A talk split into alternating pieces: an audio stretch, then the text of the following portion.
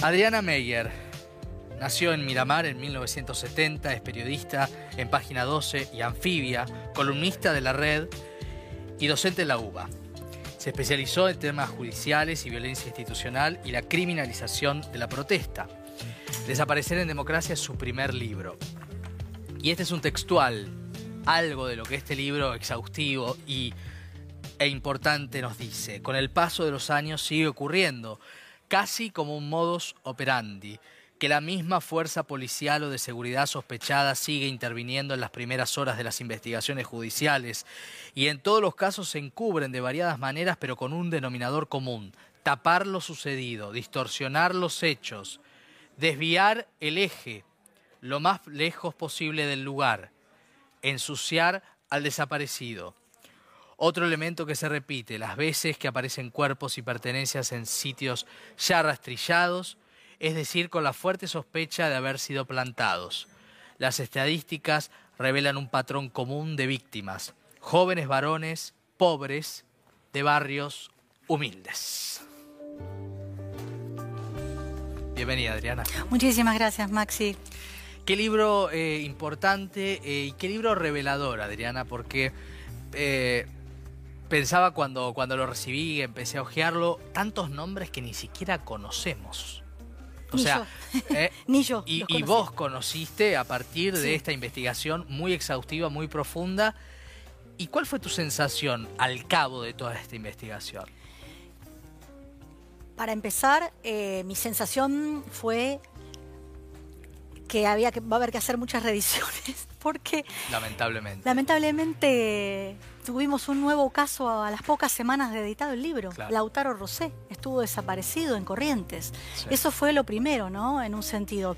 Em, uno cuando siendo mi primera experiencia conversé con Marea que como dice alguien de esta casa Nalí Argento es un nido no Marea es un nido que nos cobija porque a mí como primeriza me guiaron de una manera maravillosa, cariñosa, contenedora. Eh, hablamos también de esta posibilidad, ¿no? De, bueno, en qué medida, sobre todo cuando aparece algún error, uno dice, bueno, uh, este error lo, anotamos para cuando haya una reedición. Pero no pensé que tan rápido iba a haber otro desaparecido. Entonces, eh, como vos bien pusiste en un posteo hace unos días, 218, cuando lo, recomendaste hace unos días, eh, ya estamos casi en 220 porque cuando haya que hacer la revisión va a haber que agregar el caso de Corrientes de Lautaro Rosé. Claro. asesinado, pero estuvo desaparecido. Y con un denominador común pareciera ser de las fuerzas independientemente de a qué distrito pertenezcan. Los abusos en las fuerzas de seguridad, las, las situaciones de las desapariciones, por lo menos en las sospechas, ¿no? Porque muchas, muy pocas veces se llega a comprobar, ¿no? Quiénes son los responsables. Sí, eh, comprobar sí, no se llega a condenas hay, muy pocos, hay muy pocas condenas, pero ahí empieza ya a actuar el aparato cómplice del Estado, ¿no? Como vos decías, en la síntesis, el delito de desaparición forzada es un delito complejo donde el Estado es activo, donde el Estado encubre, niega información a las familias y oculta el cuerpo. Entonces, claro, estamos hablando de la fuerza de seguridad, pero también estamos hablando de fiscales, morgues, jueces. Por lo tanto, todo ese entramado hace que haya pocas condenas. Pero te contesto a lo que me preguntás. Eh, sí, absolutamente. Está diseminado en todo el territorio de la Argentina. Uno cuando habla de estos delitos le viene a la mente la maldita policía bonaerense, que es verdad, por una cuestión casi proporcional, es la que mayor casos tiene no solo de desapariciones forzadas en democracia, sino también de gatillo fácil, muertes en, en comisarías. Pero te puedo asegurar que la policía de Chubut, la policía de Corrientes, la policía de Tucumán, la de Mendoza, son igual de bravas, por tomar un adjetivo, que la bonaerense.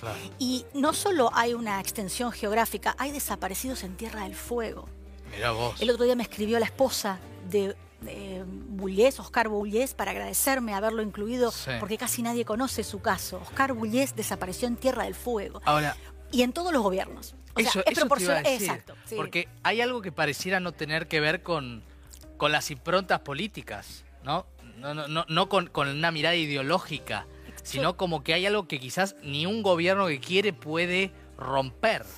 Yo digo que es un libro sin grieta, Maxi, porque cuando uno analiza a lo largo de los 40 años casi de democracia que hay, la proporción es idéntica independientemente del signo político. De acuerdo a los años que haya gobernado cada uno. Ahí están desde Alfonsín, este, pasando por el Menemato, Carlos Menem, ¿no? Incluso hay 14 desapariciones en el interinato ese que tuvimos después de 2001, cuando hubo cinco presidentes en un día y después vino Dualde. Hay 14 desapariciones en ese año y medio. Ahora, hay casos eh, que han trascendido, ¿no? Eh, y que han sido bandera.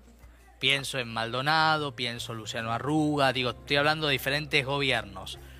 También es cierto que eh, es, un poco enigmático por qué algunos casos trascienden, ¿no? Porque en el fondo el modus operandi, como, como leíamos recién, es muy parecido. Sí, sí, sí. Mira, es verdad, hay, hay algo azaroso de por qué determinado caso.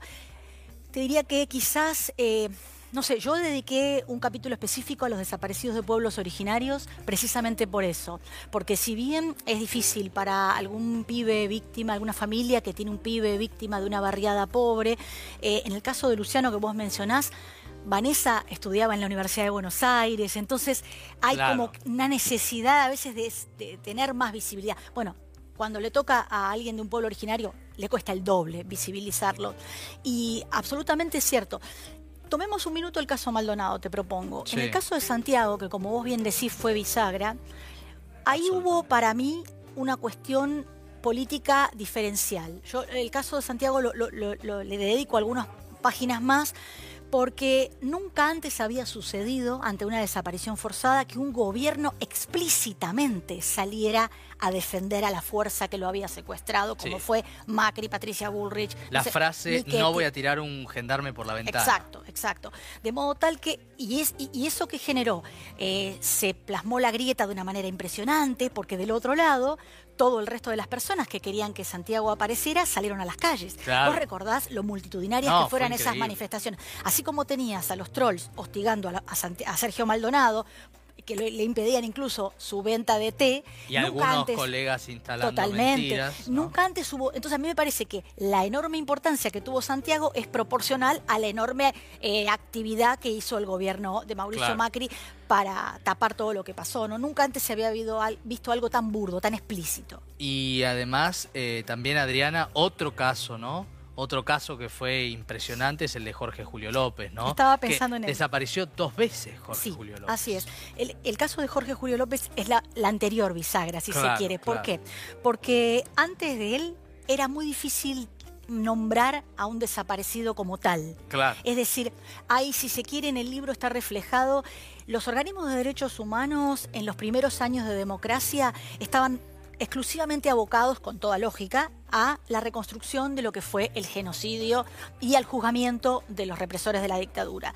Era difícil que esos organismos vieran en una tortura en una comisaría como algo eh, para ser denunciado. Exacto. Era no es que no le dieran bolilla ni le dieran importancia, sino que no estaba en la agenda. Correpi tuvo mucho que ver con instalar eso en la agenda y con pelear, con dar el debate interno dentro de los organismos para que prestaran atención. Con el caso de Jorge Julio López fue imposible tapar el sol con las manos. Y como vos bien decías, eh, López es un caso además él declara, ¿no? Exacto. Eh, López es atípico. Eh, Jorge Julio López fue víctima de Checolás, fue secuestrado en el 76, estuvo torturado, detenido, blanqueado en la Unidad 9 de La Plata y pasó todo un proceso hasta que él recupera su memoria y declara valientemente en el primer juicio después de la derogación de las leyes de punto final y obediencia de vida.